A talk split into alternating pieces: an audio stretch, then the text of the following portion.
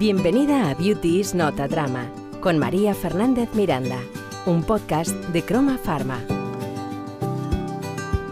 Como todas las actrices, Elena Rivera está acostumbrada a habitar los cuerpos de otras. Y así conocimos a Elena como Karina, la novia de Carlos Alcántara en la serie Cuéntame cómo pasó. Pero Elena es también Inés Suárez, la intrépida aventurera de Inés del alma mía, y es Daniela Llanes, la ruda inspectora de sequía, y es también Alba, la sufrida protagonista de la serie homónima. A sus 29 años, esta zaragozana menuda y de ojos luminosos ya ha cumplido sobradamente su sueño infantil de ser una estrella. La hemos invitado al podcast para conversar sobre amor y dolor, sobre belleza y acerca de cuál es la mejor forma de salir de tu zona de confort. Elena, bienvenida al podcast. Muchas gracias a ti por haberme invitado. Qué bien tenerte. Mira, estaba pensando cuando venía hacia aquí que nos hemos encontrado, esta es la tercera vez que nos vemos. La primera vez fue en una producción de Chanel que hicimos juntas y la segunda fue en el, desfile de Teresa Helbig. Sí, exacto. Qué suerte estar siempre rodeada de tanta belleza, ¿no? Ojo, la verdad es que imagínate, o sea, para mí es una maravilla. Primero porque piensan en ti, ¿no? para, algo así, de estos, estos niveles, tanto Teresa, que yo siempre la he admirado mucho, Chanel, imagínate, ¿no? Tiene además un, estilo de, bueno, de belleza y de, moda, engloba todo lo que a mí siempre desde pequeña me ha gustado. Y, bueno, es verdad que va de la mano con otra cosa que realmente yo me considero otra cosa, ¿no? Yo al final soy actriz, pero va tanto de la mano una cosa con otra que, yo lo disfruto mucho y si, y si, cuentan conmigo para cosas así, pues estoy muy contenta. Pues sí, mm, aunque sea la tercera vez que nos vemos, tengo un poco la sensación de que te conozco de toda la vida, que es lo que le pasa a todo el mundo, porque claro, como eras Karina, la Karina de Cuéntame, esa serie que nos hemos visto todos, ¿no? esa serie eterna, entonces me pregunto si, si Karina no ha acabado siendo un poco una losa para ti cuando estás eh, tanto tiempo con un mismo personaje? No, siempre me preguntan, ¿tú piensas que esto te, te, encasilló o que incluso ahora que ya haces más cosas se, te sigue preguntando? Digo, es que nunca concibo que tú tengas que renegar de algo o, o sientas que eso es una losa. O sea, yo vengo de ahí y las raíces mías profesionales, incluso personales también, porque empecé siendo una niña. ¿Cuántos años tenías? 12. Anda, 12. 12 años. O sea, bueno, recuerdo que creo que los 12 los cumplí en, en rodaje. O sea, entre 11 y 12, sí. Y, y, ya me fui teniendo, eh, o sea, yo estuve allí 13, 14 años, o sea, sí, ya me fui siendo una mujer.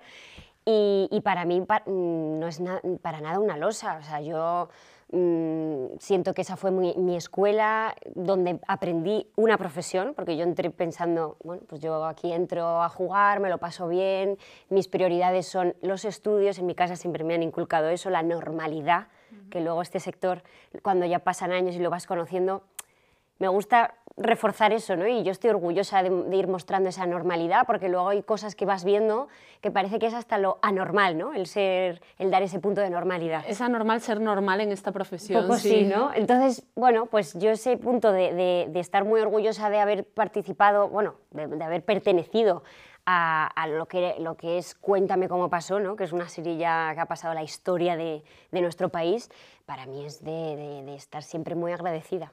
¿Y cómo tomaste la decisión de dejarlo? Porque esto es un poco como quien, la, que empezó como becaria en una empresa y acaba pidiendo el finiquito, es salir de tu zona de confort también. Sí, la verdad es que sí, porque estábamos ya súper afianzados ahí, muy relajados, los propios actores lo notábamos, o sea, de hecho yo lo he notado ahora al salir, que cada vez que empiezo un nuevo proyecto yo estoy muy a gusto y lo disfruto mucho, pero siempre hay unos nervios, hay como una que son necesarios, ¿eh? pero hay un vértigo ahí cada vez que empiezas un rodaje, gente nueva, hasta que ya también vas conociendo al equipo técnico, ellos también te conocen a ti, hay como algo ahí siempre de tanteo. Y aquí era familia, o sea, llegabas, ya te mirabas con uno, con el otro, el steady, el, el, de sonido, ya era conexión, entonces todo salía rodadísimo y por una parte era una maravilla porque se disfrutaba mucho, el trabajo era todo casi a toma única, tanto Ricardo como yo, toma, a primera toma salía todo casi siempre, pero ya hay algo que, lo que tú dices, pues te acomodas, una zona ahí de confort que yo creo, por como yo entiendo la profesión, va un poco a la contra. Al final, un actor, una actriz le gusta siempre esa adrenalina, ese vértigo necesario de lanzarte ahí al vacío y ver qué pasa. ¿no? Entonces creo que se necesitaba ya bueno, pues mm, decir, hasta aquí es esta etapa, ha sido maravillosa y para mí ha sido mi columna vertebral, pero tengo que volar ¿no? y hacer otras cosas. Claro. ¿Y cómo es tu relación con Ricardo? Porque dicen que nunca se olvida el primer novio, si es de la ficción me imagino que será un poco igual, ¿no? pues fíjate eh, qué relación vamos a tener, si es que somos como hermanos, porque es que hemos crecido literalmente a la vez pero y ya no solo personal, sino profesional, ¿no? Hemos ido descubriendo que, que, bueno, que los dos hemos entendido la profesión desde el mismo punto, como de pasarlo bien, como un juego, disfrutarlo, que al final cuando eres un niño hay que hacer eso, disfrutarlo. Y ya poco a poco, pues de la mano los dos, de una manera muy inconsciente, teníamos ahí un sexto sentido además de que con mirarnos ya todo fluía, había mucha conexión y, claro, pues es que los últimos años era un, todo el equipo cuando veía que solo éramos él y yo en el rodaje, era como, ah, qué bien, hoy salimos antes, hoy nos vamos a casa pronto, porque rodaba todo muy, salía todo muy fácil, ¿sabes? Y con él, pues claro, puedo estar un año o dos que a lo mejor nos vemos menos o hablamos menos por trabajo, pero es volvernos a ver y parece que has estado hablando, o sea, que te has estado viendo ayer, ¿no? Y eso siempre es un lujo, porque en esta profesión también es todo muy intenso en los rodajes, ¿no? Tres, cuatro meses, que hay veces que te vas fuera de casa, que tu familia es esa, ¿no? El, equipo. Pero luego todo se evapora cuando acaba, porque luego otra vez vuelves tú a entrar a otro proyecto muy intenso, esa otra persona también. Y las relaciones muchas veces o estás muy encima o se pierde. Pero con, con, Ricardo en este caso es que es algo, pues lo que decimos, ¿no? Único. O sea, ¿cuándo puedes decir tú que en un proyecto has estado creciendo 13 años de la mano con la otra persona? Eso es único. Sí, es una pasada, es una experiencia, la verdad, que ha tenido que ser eh, especial, pero dices que empezaste a los 12 años, pero tu gusanillo de ser artista viene de antes, porque es que yo he descubierto en Google un vídeo en el que apareces cantando, interpretando una canción de Paloma San, Basilio, que eras enana, vamos, es que no tenías dientes directamente. Tenía seis años. Seis años tenías. ¿Tú cómo, cómo recuerdas, o sea, de dónde te viene a ti esta eh, no sé, hay artistas en tu familia, ¿de, dónde te sale este...? No, no, o sea, nadie se dedica a esto, de hecho la manera de ser de toda mi familia me lo dicen, yo no sé de dónde te viene, si es que, a ver, siempre digo que a mi abuela siempre, siempre ha tenido ese gusanillo desde pequeña de, bueno, pues de tocar el piano. Ella no lo toca, ¿eh? pero que siempre dice que le hubiera gustado tocarlo. Canta, pero más amateur, pues en el coro del pueblo. Pero ella todo eso es como se le ilumina la cara. De hecho, cuando me he ido a ver al teatro, cuando he hecho obras de teatro aquí en Madrid, luego me dice, joder, dices que me hace ilusión que por lo menos lo que yo sí en algún momento he querido hacer y pues por la época y porque su manera de ser tampoco va con eso, ¿no? Porque luego me decía, yo si me subo a un escenario es que me daría algo. Y tú, sin embargo, sí tienes esa cosa de que, hasta te motiva, ¿no? Cuando hay público y ves que todo es más difícil, a mí eso me sube la, la adrenalina. Y, creo que me viene un poco de ahí, que mi abuela, bueno, pues su, su, época no se lo puso, bueno, tampoco estaba bien visto antes, ¿no? Dedicarte a la interpretación y a ser artista, pero mi abuela tiene algo ahí desde pequeñita como que siempre le ha gustado y creo que me puede venir de ahí, porque al final nadie, nadie se dedica a esto y, y no, no sé, pues yo siempre he sentido desde muy pequeña que de alguna manera u otra este era mi, mi lugar, porque era con lo que más feliz me sentía. Lo tenías clarísimo. y esa niña desdentada a la que luego vimos en Cuéntame, y fíjate cómo acaba, vamos, cómo ha acabado o cómo ha empezado, porque con lo joven que eres tienes muchísima carrera por delante, pero ya has cumplido grandes hitos. Estás ahora con, eh, bueno, se está emitiendo Alba, mm. esta serie que lo está petando, está siendo una de las más vistas de la televisión, ¿no? Creo que, que, os está yendo genial. Está fenomenal, o sea, un exitazo, la sí, Pero, pero eso, esa niña desdentada que, que que, cantaba una canción de Paloma San Basilio, eh, se ha tenido que meter en el papel de una chica que sufre una violación múltiple. Qué duro. Muy duro, muy duro, muy duro. O sea, cuando me preguntan, ¿qué papel ha sido el más duro para ti? He tenido varios, porque por ejemplo el de Inés del Alma Mía, ese también fue tremendo, pero fue de otra forma, fue porque fue muy complicado luego el rodaje, nos fuimos fuera de España, hicimos el viaje de Perú, de Chile, la conquista que hacía esta mujer, y todo eso se complicó luego muchísimo, fue muy difícil. Pero mm, lo que es la historia de, lo que trata esta serie, ¿no? Alba, que es violación múltiple, esa sí que fue para mí la más complicada porque fue la primera vez que sí sentía que me tocaba muy de lleno. Yo como mujer iba leyendo capítulos y no solo se quedaba en el acto de la violación, luego eran pues muchas situaciones cotidianas que las tenemos como muy normalizadas de, bueno, no sé, comentarios de, de los propios violadores a lo mejor que hacían o, o de la propia familia de Alba quitando hierro, normalizando ciertas situaciones que dices, madre mía, esto al final te toca porque dices, es que sí que son como unos micromachismos que en la sociedad las tenemos ya muy normalizadas y muy instauradas y que bueno, que hasta que no te lo ponen así como un poco reivindicándolo, no te das cuenta. Y, y para mí sí fue muy complicado. Fue de las primeras veces que cuando llegué a casa en, por X escenas me costaba salir de, del personaje un poco, o sea, venía con el estómago un poco revuelto. Porque ¿cómo te preparas para un papel así? Bueno, sobre todo sabiendo que, que si ya sabes cómo lo vamos a contar, que eso para mí era muy importante. Primero leí guiones, hablé también con los directores porque dijo, bueno, es algo tan tremendo y, y, al final todo va a girar en torno a mi personaje y en cierto modo es una responsabilidad que va a caer sobre mis hombros. Es parte de todo el equipo, por supuesto, pero bueno, no deja de ser que todo es en torno a, a ese personaje, a Alba, ¿no? Y digo, bueno, vamos a ver cómo, sobre todo cómo se va a mostrar y de qué manera, porque me daba mucho miedo que se quedara a medias tintas, que pareciese algo morboso que no, no, o sea, si se cuenta hay que ir hasta el final. Tiene ese riesgo, ¿no? Del morbo, de la banalización. Sí, o de victimizar más de lo que de lo que realmente sí ya es la víctima, ¿no? Pero como también me daba un miedo eso de que no pareciese solamente la pobrecita, había algo ahí que digo, bueno, pues que son, estamos ahí en un punto muy fino, muy delicado. Sí. Pero una vez vi todo, vi también todos los actores que también ellos tenían un papelazo súper complicado, los, los, chicos que hacen de, de, violadores. Pues bueno, todos fuimos de la mano de esto hay que contarlo así, vamos de cabeza y, y sin miedo. Me acuerdo que hace poco dijo Álvaro Rico, un, un compañero sí. de la serie, dice, es que yo cuando ya vi que tú también lo tenías tan claro, dije, venga, porque o, o la actriz es un animal como, como te estoy viendo que eres, o es que si no también es eso, ¿no? Ellos mismos también tienen que, coger esas riendas del el otro lado que parece que no gusta tanto. ¿no? De, de, bueno, el, el, actor tiene también que hacer el papel del malo, del violador, para poder contar esta historia. Y creo que era primordial eso, eh, tener esa confianza entre todos, tirar para adelante y saber que, que, esto había que contarlo hasta el final, sin, sin miedo y sin, y sin, medias tintas, pero claro, luego es cierto que para mí no fue muy, no fue muy fácil el después, ¿no? El, el, ese proceso de que yo iba viendo que como yo encima como Elena tengo una manera de involucrarme en los proyectos que algunas veces tengo que decir relativiza, porque me meto al 200%, dejo la piel, o sea, para mí es como lo más importante es ese, esa historia, ese personaje y, y ser muy fiel a lo que creo que hay que contar.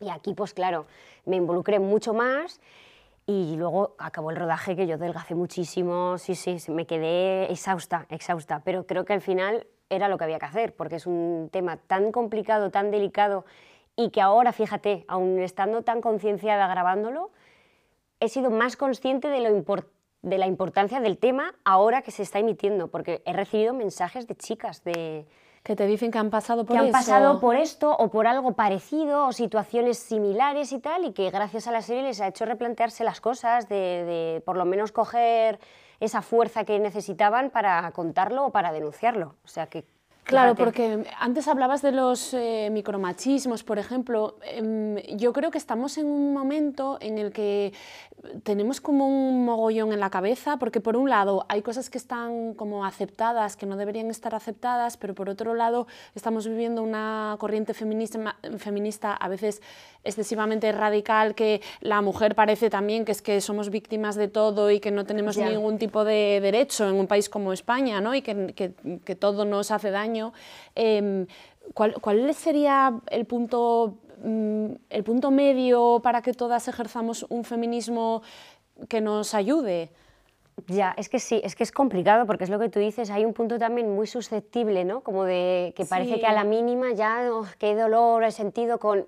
Y es como, bueno, aquí ahora mismo en España, por suerte, tenemos, ya hemos avanzado, nos falta mucho, por supuesto, sí. pero pero no sé cuál sería un punto medio. Yo siempre digo, cuando me preguntan, ¿no? Lo típico, ¿y tú eres feminista? Digo, hombre, a ver, realmente es que ¿quién no es feminista? Claro. Porque en el diccionario lo que viene es igualdad entre hombre y mujer. Sí, que hay que recordarlo todo el rato, feminista, ¿No? reivindicar la igualdad de derechos, ya está.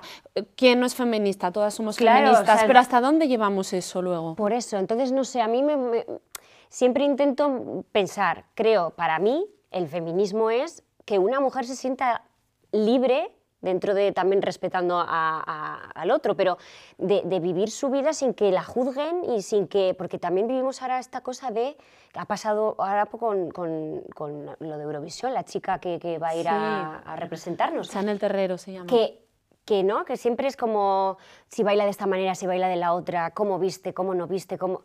Pues oye, mm, creo que, que no, es que nos metemos mucha caña, nos juzgamos mucho y yo creo que cada una tiene que vivir su vida como, como quiera, respetando la libertad, por supuesto, de cada una, pero, pero que cada una, y que tampoco, porque también esta es otra cosa, tampoco parece que porque a mí me guste ponerme un tacón o pintarme un el labio y ir monísima, soy menos feminista que la que va en deportivas y que también hay un poco eso, ¿no? Como parece que, que, el feminismo es más mm, reivindicarlo desde mm, no me depilo, pues no, yo soy feminista, pero también digo que me encanta eh, cuidarme, verme bien, maquillarme y ponerme un tacón y monísima de la muerte. Es que una, una cosa es la el feminismo y otra la feminidad, que no están reñidos, ¿no? Exacto. Entonces yo ese punto medio no, no, no sé muy bien cuál sería. Yo creo que al final es, es respetarnos de cada una, que, que, viva su vida como quiera y esté a gusto y sin que nos, nos ataquemos ni, ni nos juzguemos. Mm.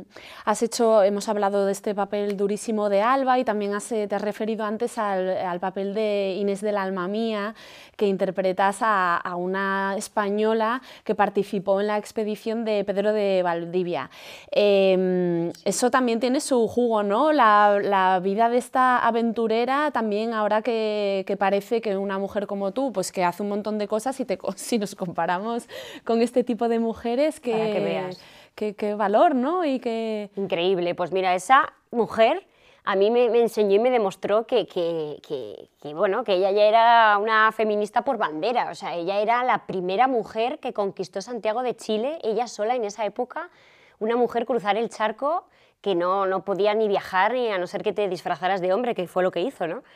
Y, ella era luego un militar, no tuvo problema cuando ya hubo los enfrentamientos allí en, en Santiago se encontraba sola y, que no, porque creo que hay un momento en la historia, lo cuentan, que Pedro de Valdivia sale a una expedición y ella, pues bueno, se encuentran que, los matan, ¿no? Y ya por supervivencia coge una, una espada y, corta cabezas, o sea, y dices, pero madre mía, qué, fuerza, qué valentía, qué manera de, de qué, adelantada su tiempo, ¿no? Qué mujer, justo eso de, de vivir la vida que ella quería aunque la juzgaban de, de, pues eso, en esa época eran mal, súper mal vistas las mujeres que, que, estaban con un hombre casado, porque Pedro de Valdivia era, era un hombre casado. No me extraña que acabara cortando cabezas la, la pobre, imagínate. y la trataban de bruja, la trataban de prostituta, o sea, pero daba igual, ella estaba ahí dando lecciones que al final luego la, valoran como, como, lo que fue, ¿no? Una, una grande de, de, este país que fíjate, luego han pasado un montón de años y yo si no es por esta serie y por la novela de Isabel Allende, yo no sabía de que Inés Suárez era, era real, ¿no? Era un, Yo tampoco conocía el, el, personaje de Inés Suárez, la verdad que no. Entonces ahí también se demuestra que siempre la mujer ha sido la sombra, ¿no? En, los libros siempre es el hombre, el, el, militar, el conquistador, siempre es el hombre. Y ellas pues era la, la sombra totalmente de ellos. ¿Tú prefieres contar historias de dolor o historias de amor? Yo creo que ambas, ¿eh? Creo que además van de la mano porque el amor no siempre es color de rosa ni todo es maravilloso. El amor va con el dolor y además como actriz, ya me voy un poco a, lo mío, a, este punto masoca, mm, puedes rascar más, ¿no? Eh, yo, eh, coges más, tiene más matices todo. Es verdad que por ahora me estaba, llevo una racha que todo es un drama, voy de, dolor en dolor, pero muy extremo. un poco sí, porque la inspectora de sequía también... Sí, luego sí, era como que ya de, ella era muy seria desde el principio porque tenía un pasado luego que se explica y también como que sufrió mucho con una relación que tuvo de amor, sí. Entonces voy un poco así ahora, ¿no? Como que siempre hay algo de relacionado con el amor que, que, que va de la mano con el dolor. Pero sí, a mí me gusta, soy muy de historias de amor, eso sí, me gusta mucho. Desde pequeña soy muy de comedia romántica, eso me encantaba. Pero también es cierto que para, para meterte en un papel con, ¿no? con enjundia y que yo lo disfrute también de llegar a, incluso a niveles que hay veces que nunca he sido ni consciente que iba a llegar, si te rodeas de un buen equipo y que te sepan llevar, un buen director, una buena directora, es que llegas algunas veces a momentos mágicos y para mí eso es lo más. ¿Disfrutas mucho de tu profesión? Mucho, pero mucho, mucho. O sea, siento que hay veces que llego a un nivel, y eso pasa mucho en teatro, que es mágico, que parece que no es ni la realidad lo que está ocurriendo. Entras ya tan de lleno en la historia, en el momento, en recrearte en los silencios de ese público que te está viendo y es como, es que no hay nada igual. Y lo orgullosos que están tus abuelos, que está Semana Santa, ¿no? Sí. Has estado en el pueblo, me lo has estado contando sí. antes. Sí, ¿Y cómo ahí. iban por la calle de orgullosos? Sí, siempre están con, con el pecho como un pavo. Sí, porque bueno, saben, saben que, bueno, saben de lo que yo les cuento y lo que ellos mm, mm, puedan pensar de cómo es esta profesión, ¿no? Que es mucha competitividad, mucha gente y es todo muy difícil, de que por muy bien que tú hagas ciertas pruebas cuando te llega un casting o algo, luego no todo depende de eso, ¿no? Y luego 55.000 factores que se escapan de tu alcance y, bueno, pues nunca sabes. Y sin embargo, pues claro, ahora van viendo que, oye, enganchando una cosa a otra, y ellos se quedan con lo más simple que es estar en su casa, encender la tele y estarme viendo todo el rato. y ellos están encantados con eso, ¿no? Es como, ay, qué bien, qué, qué ratos tan buenos nos haces pasar y pues eso, van con un orgullo por, por las calles del pueblo que, que cuando me lo cuentan digo, ay, qué bien. Yo que soy muy prudente es como, sí, pero bueno, tampoco vayáis diciendo tanto, ¿no? Es como, yo lo entiendo, porque ya también tienen una edad y ellos están súper pletóricos, pero es como, bueno, pero tampoco vayas diciendo mi nieta esta, ¿sabes? Tú normal, A normal. ver si vais a acabar cayendo mal, ¿no? No, de hecho ellos para nada, sí, de hecho son, para eso son súper prudentes, pero claro, cuando les saca alguien el tema, pues ya ellos se vienen arriba, ahí sí. Claro, y tú estás orgullosa de ti misma porque has cumplido tu sueño infantil. Pues sí, ojo, pues la verdad es que sí. Soy muy de vivir el presente, de no andarme montando pájaros en el aire, ni de, ¿no? de, pero creo que es necesario también parar y decir, ostras, ¿hasta dónde he llegado? De una manera de currarlo, nadie tampoco me ha regalado nada, o sea, básicamente ha sido que mi entorno, que intento siempre que sea muy reducido, de tener yo esa confianza con esa gente que yo selecciono, que siempre he sido muy selectiva desde pequeña para eso, pero creo que, que, sí, que rodeándome de la gente que creo que me ha apoyado siempre y que me quiere y que me quiere bien y tal, he llegado a un punto donde tampoco era consciente que iba a llegar hasta, hasta ahora mismo donde estoy, ¿no?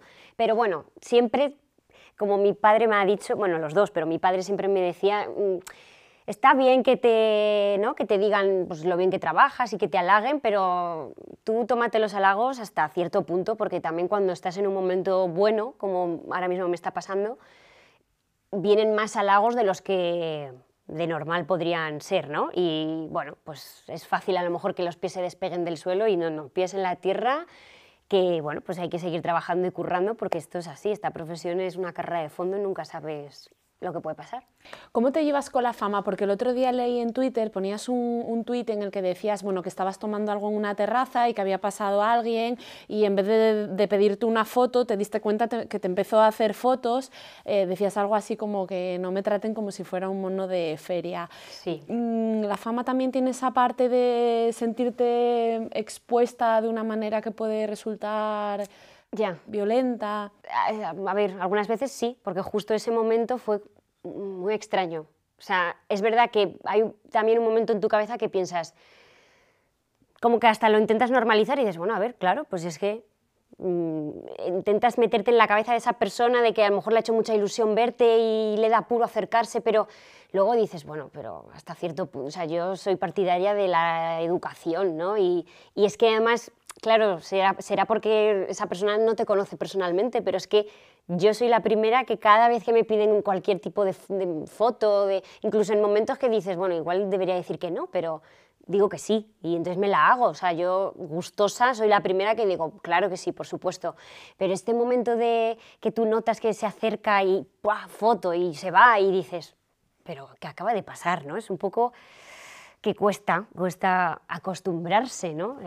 Y yo además que soy tan, lo que digo, ¿no? De no entrar nunca en, o sea, que intento siempre mm, que si a mí se me conoce sea por mi trabajo y no por mi vida ni personal, ni, ni- entrar en polémicas de nada, ni, ni dar un show en el peor sentido de la palabra. O sea, soy como, bueno, pues eso, intentar marcar esa línea de este es mi trabajo y luego mi vida personal es esta otra y si justo estoy y me estás viendo tranquilamente desconectar, tomándome algo con, con X, pues hombre, a lo mejor sí, te da puro acercarte porque justo estoy tomando algo, pero bueno, creo que de las dos opciones es mejor acercarse con educación y preguntarme, ¿puedo hacer una foto o lo que sea? Y yo soy la primera que, que no tendría problema, pero sí hay momentos así que son un poco raros, ¿no? Sí. Dices que no te gusta entrar en polémicas, eh, pero hay veces en que em, los actores eh, consideran que tienen como una obligación moral de manifestarse ¿no? públicamente ante eh, situaciones, no sé, se me ocurre, la guerra de Ucrania, por ejemplo. ¿Crees que un actor está obligado a posicionarse en temas políticos, económicos, o crees que debe hacer su trabajo y, mantener sus opiniones en el anonimato? Pues es que esto es muy personal, claro, esto va en, cada, en la manera de ser de cada uno. Yo, por mi manera de ser, nunca me gusta ni ser abanderada de nada, ni creer que porque yo soy conocida y tengo ese altavoz, mm, ya tengo que decir por obligación X o Y. Es que al final siempre pienso, mi, opinión no va a valer más que la tuya, ni, la, ni la opinión de mi vecina. Es cierto que, bueno, por mi, por mi trabajo tengo ese altavoz y entonces lo intento aprovechar para cosas, pues eso, si siento que hay alguna injusticia y, yo por decir algo puedo ayudar hasta cierto punto a mi manera, perfecto. Pero la obligación, como tú dices, de tenerte que mojar sí o sí, creo que un actor o una actriz, para como yo pienso y mi manera de ser, de intentar ir con la prudencia por delante, no tiene por qué ser así. ¿no? Luego, claro, es muy respetable el que sí quiera mojarse y decirlo, por supuesto. Pero creo que también se tiene que respetar el que no quiera entrar ahí, porque al final tu trabajo es otra cosa. Otra cosa, exacto. Vamos a hablar un poco de belleza. Sabes que nos acoge en este podcast una marca que se llama Croma, que está especializada bueno, en ácido hialurónico, en medicina estética. Y hablando de belleza, es que acabo de terminar un libro sobre la belleza de Sadie eh, Smith, no sé si lo has leído. Es un libro eh, bueno, ya que ya tiene muchos años, pero me gustaría leerte un, párrafo que yo he subrayado. Eh, pone lo siguiente, Kiki siempre había temido tener hijas. Sabía que no podría evitarles los complejos. Para ello, durante los primeros años, trató de desterrar la televisión e impedir que en casa entraran pintalabios y revistas femeninas. Pero todas las precauciones habían resultado inútiles. Ese odio de las mujeres hacia su propio cuerpo flotaba en el ambiente. Me llamó mucho la atención este párrafo. ¿Tú tienes complejos? Pues mira, yo que sí, a ver, no lo sé, será porque todo, por suerte, me ha ido bien de, cómo me han criado en casa. No sé si será un poco por la normalidad que siempre se le ha dado a todo, ¿no? De, no, ni que haya habido presión, porque además lo piensas y dices, yo empecé tan pequeña en algo donde también, te guste o no, está muy marcado el físico, que, a lo mejor si en casa también hubiera tenido como una presión de, no, tú porque también hay esta cosa de patrones establecidos, ¿no? Y más ahora, ahora yo creo que con las redes sociales se ha remarcado eso más, de que parece que todas las mujeres somos igual, un poco clones, ¿no? De, A la hora de, ponerte a hacer la foto, de posturear, de ciertas cosas. Los filtros. El filtro, exacto. Pero yo, sin embargo, no sé, intento siempre huir mucho de eso por lo que vuelvo a lo mismo, como mostrar la normalidad de, bueno, pues un día a lo mejor tengo más ojera que otro, o un día mm, me ha salido un grano y me gusta, por supuesto, eh, lo que he dicho antes, ¿no? Cuidarme, tapar ciertas cosas, yo verme mejor, pero sin, sin obsesionarme ni, ni, ni, crear este punto de tengo aquí un complejo, el otro, voy a retocar esto, tal. Pues no, pues no sé. O sea, en ese sentido creo que no tengo ningún tipo de de pudor. Pero te preocupa envejecer, eres jovencísima, ¿no? Pero en tu carrera también lo que sí, eso sí estoy de acuerdo, es que se penaliza a las mujeres a medida que, envejecen. Sí. ¿Tú piensas que quizá cuando cumplas 50 años no va a haber papeles para ti? Pues hombre, faltarán 20 años y yo espero que, las cosas conforme vamos yendo vayan, vayan cambiando, que por ahora parece ser que vamos por un buen camino, pero falta un montón. Porque a mí me preguntan, ¿qué personaje es un referente en tu profesión, por ejemplo? ¿no? Y se me vienen más de hombres que de mujeres, porque no hay tantos de, mujeres. Ahora sí, ¿eh? ahora ya empieza a ver, pero poco a poco. Entonces, espero que de aquí a 20 años la cosa ya esté más normalizada y se pueda ver como que una mujer también tiene cosas que contar con 50 años. No siempre va a ser la mujer de, ¿no? Ni el florero de, o la palmera de. Pero sé que eso está ahí, sé que eso existe, o sea, sé que cuando tú ya pasas ciertas etapas y, o, incluso ya te relacionan con que ya has tenido un hijo, por ejemplo, ya hay un punto donde eso ya cambia, ya no te ven como la chica más mona ni ya a lo mejor ya vas a pasar madre de, ¿no? Entonces, creo que no, creo que las mujeres con una edad ya más madura tienen cosas que contar y muy interesantes, claro que sí. O sea, que espero que cuando ya sea yo más mayor también pueda seguir contando cosas. Bueno, creo que te gusta mucho, dices que tienes muchos referentes hombres, pero yo he leído por ahí que te encanta Meryl Streep. Me encanta. O sea que ahí también tienes un buen referente de, para envejecer, para no, actuar. Mira, y me gusta mucho, mucho, mucho Kate Winslet. Kate Winslet. Porque también tiene esta cosa de, ¿no? Y además normalizar sí. lo que estábamos también hablando de la belleza, de que tú tienes arrugas, que un día te levantas con mala cara, que... Y con la última serie que ha hecho ahora en HBO, creo que la que, que estaba, ella remarcaba mucho eso de que ni le pusieran Photoshop en las fotos de promoción, de que si se le tenía que ver aquí una lorza, que, que se la dejaran, ¿no? Este punto de la mujer real, natural, y más en una circunstancia de su personaje que era también tremendo lo que le pasaba. Entonces, pues a mí todo eso me gusta mucho, como el coger esas cosas tan reales, tan normales de la vida. De todos modos, tienes un plan B, quiero decir no te voy a, no voy a ser gafe, ¿no? Pero hay veces, ¿no? Que los artistas, muchos artistas piensan como en un plan B por si este camino eh, en algún momento se acaba. ¿Qué te gustaría hacer? Es que yo tengo la carrera de magisterio infantil. Ah. Sí. La terminé además en el confinamiento, me faltaba ya el trabajo de fin de grado, simplemente me faltaba eso y dije, pues venga, me, me meto de lleno en el, es como la tesis final. Y, nada, ya sí, ya tengo el título, tengo todo, ahí está, ahí está. Tampoco empecé como opción B, ¿eh? No, o sea, no, no la empecé como, ay, por si acaso no me sale. Siempre me ha gustado también y dije, ¿por qué no poder hacer las dos cosas? A mi ritmo, poco a poco, eso sí, pero ¿por qué no? Es que al final, cuando algunas veces me dicen, ah, pero esto es por, ¿no? por si no te sale el otro, digo, hombre, por una parte sí, pero yo no la empecé la carrera por, solo por el miedo a que si no me salía lo de actriz, era porque creo que como persona también te aporta muchas cosas estudiar. La formación. Claro, primero una formación básica y luego el salir de esta burbuja de lo que es nuestro sector, que era muy bonito y era muy, bueno, pues está fenomenal, ¿no? Un día estás grabando con María Galeana, Juan Echanove, y ese mismo día me llevan directa corriendo a un examen que tengo que hacer que no llego con gente que está también, que es curranta, que es y te tienes que ¿no? compaginar con esa otra persona sus horarios de trabajo porque hay que hacer un trabajo en grupo de no sé qué. O sea, es como me normalizaba un poco las cosas, de decir, bueno, es que hay, hay más vida aparte de solamente la profesión de actriz y el, ir a eventos y estas cosas, ¿no? En esos eventos en los que nos encontramos tú y yo. Sí, exactamente, exactamente. Hemos hablado mucho de tus series, pero también has hecho teatro, has hecho tantas cosas que no caben en este podcast, pero en concreto hiciste una obra que se titulaba El arte de la entrevista. Y hablando de entrevistas, ¿has echado de menos alguna pregunta en esta entrevista?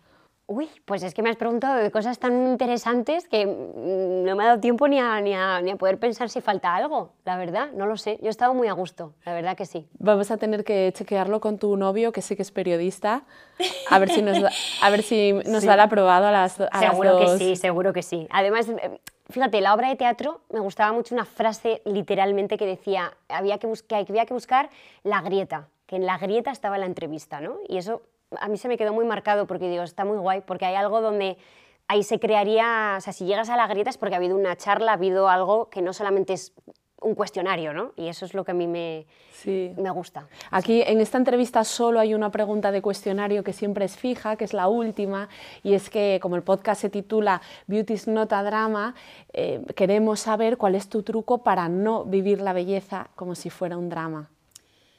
Mi truco, pues mira, mi truco creo que es, como siempre digo, mm, rodearte de toda la gente que pienses que, te va a querer bien, que, vas a estar a gusto, que tengas esa confianza con toda esa gente, que sabes que, van a estar ahí para lo bueno y para lo malo, porque cualquier cosa, ya sea, ¿no? Eh, ya sea en tu profesión personalmente y, y, bueno, y en la belleza, todo va a salir más sencillo, más rodado, mejor, sin ningún tipo de drama. O sea, creo que al final eso es mucho lo que, lo que yo intento coger en la vida. Elena, pues ha sido un placer, no me extraña que tus abuelos estén tan orgullosos de ti, celebro de verdad eh, tus éxitos y doy fe de que tú no, no, dejas de tener los pies en el suelo. Ojalá que nos sigamos encontrando. Eh, y que dentro de unos años eh, te vuelva a entrevistar y diga, fíjate, porque efectivamente eres nuestra Meryl Streep. Ay, qué maravilla. Pues muchas gracias a ti, de verdad, ha sido un placer. Gracias por venir. Si te ha gustado este episodio del podcast, recuerda que cada mes tendremos como invitada a una mujer inspiradora. El próximo 4 de julio podrás escuchar una nueva entrevista. Gracias por acompañarnos y no te olvides de recomendarnos.